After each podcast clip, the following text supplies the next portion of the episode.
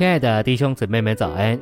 今天早上，让我们一起来读第九周周六的内容。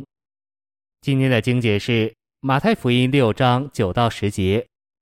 我们在诸天之上的父，愿你的名被尊为圣，愿你的国来临，愿你的旨意行在地上，如同行在天上。十三节，救我们脱离那恶者，因为国度、能力、荣耀都是你的。直到永远。晨星喂养，属灵征战的第四个原则，乃是要有征战的祷告。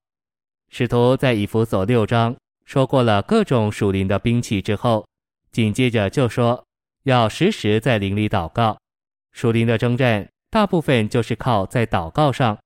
可说撒旦最怕的就是圣徒在主面前的屈膝，就是教会在神面前的祷告。但以理一开始祷告，宝座上就有了动作。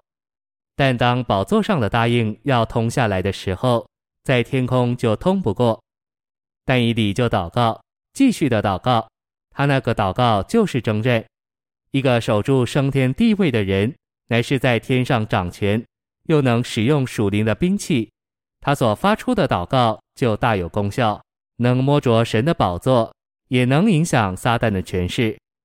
神就是盼望圣徒有这样的祷告，来与他同工，为他征战。信息选读：如果我们看见最有价值的祷告、最高的祷告是在升天里的祷告，我们就很容易领会，祷告乃是一个征战。以弗所六章所说的祷告，就是这一种征战的祷告。这不是平常的、普通的、一般的祷告，乃是相当高的。是在天的境界里发出来的祷告，所有在天的境界里从神的宝座上发出来的祷告，都是征战的祷告。凡是这样祷告的人，都是经过十字架复活升天，在宝座上远超过地，不给地上属土的东西摸着的人。他们从这样境界里头所发出来的祷告，就是赶逐空中恶魔，带下神权柄来的祷告。因空中有了一个霸占人的，他控制着地上的人，就叫罪人不接受福音，圣徒不追求主。所以你我光传福音、光讲道不够，还必须祷告神，要神在天上的权柄能通行到地上来。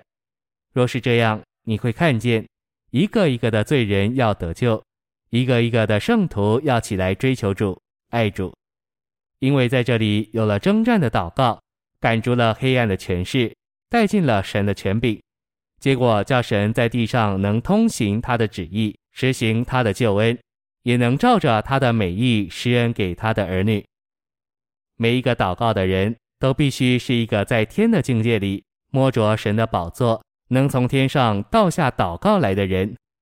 你超越过了地，超过了空中，超过了黑暗的权势，你和那一位远超诸天的基督。一同在神的宝座上，这样你所发出来的祷告才是征战的祷告。